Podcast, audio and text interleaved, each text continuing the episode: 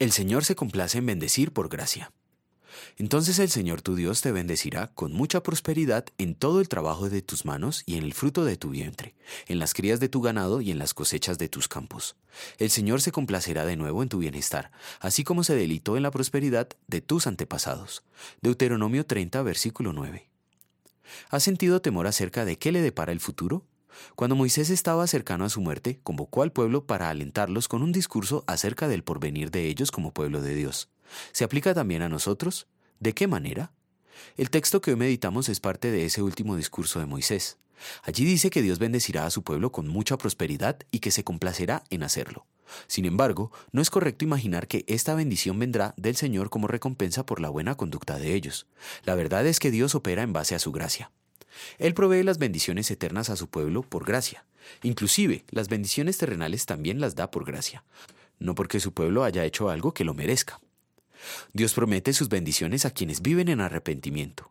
La palabra nos anima a arrepentirnos, y aún los ángeles en el cielo se regocijan por nuestro arrepentimiento. Sin embargo, no olvidemos que el poder para arrepentirse viene de Dios por medio de su palabra, de su Evangelio.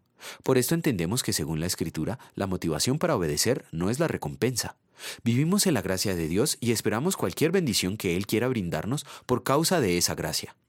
La salvación gratuita es una de esas bendiciones por gracia. También lo es la fe que nos permite recibir la salvación. Esa misma fe alimentada por el Evangelio es la que por gracia nos mantiene firmes en la salvación. Por esto, Dios quiere que permanezcamos aferrados a las promesas incondicionales de su palabra. Quienes se apartan de esa palabra están en peligro de perder la fe, y con ello todas las bendiciones gratuitas, incluso la salvación. Nuestro viejo Adán resiste continuamente la palabra de Dios. Por eso merecemos toda su ira. Pero Cristo, como nuestro sustituto, hizo todo lo necesario para librarnos de las consecuencias eternas de nuestro pecado. En gratitud vamos a querer apreciar y retener la palabra, y así permanecer bajo la bendición divina. Oremos.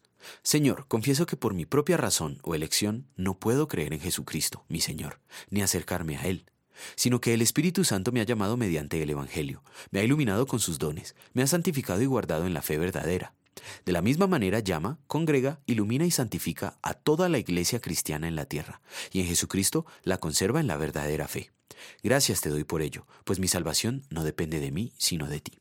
Amén.